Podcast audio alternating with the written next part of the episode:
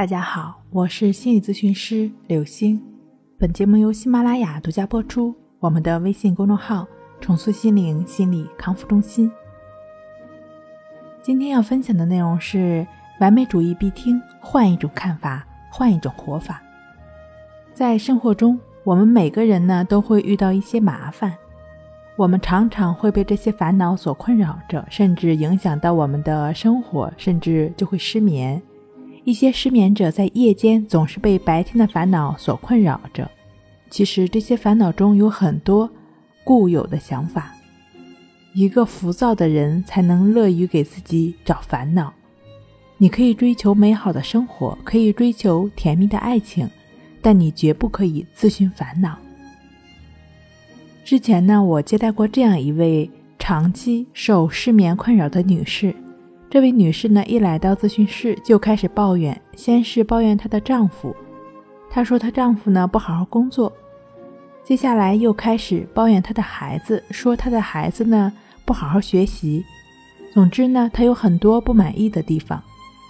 等她抱怨完了，我只是浅浅的说了一句：“您太追求完美了。”当她听了这句话，非常吃惊的看着我：“刘老师，你认为我非常追求完美吗？”可我并不这样认为啊！而且像我这样的相貌也不好，学历也不高的女人，根本就不会去追求什么完美。我呢，不得不把他刚刚说过的一些内容呢，给他反映出来，告诉他：你刚刚跟我介绍过你的情况，你想想看，你的丈夫现在才三十几岁，却有了自己的公司，这已经是成功人士了呀。你为什么还认为不够好呢？你的儿子小学才三年级，每次呢都能考个不错的成绩，您为什么还不能满足呢？这不正是在追求完美吗？听了我的话，那位女士沉默了好一会儿。后来呢，专门打电话找到我们，说自从接受了我的建议之后呢，她晚上不再胡思乱想了。睡眠质量呢也好很多了。在生活中有很多这样的人，他们呢可能是对生活现状的不满，也可能是在不断的追求完美。有的人呢表现为对自己要求特别严格，而另一些人则是对别人要求特别严格，但总体表现就是看不到生活中美的一面。他们的脸上总是愁云密布。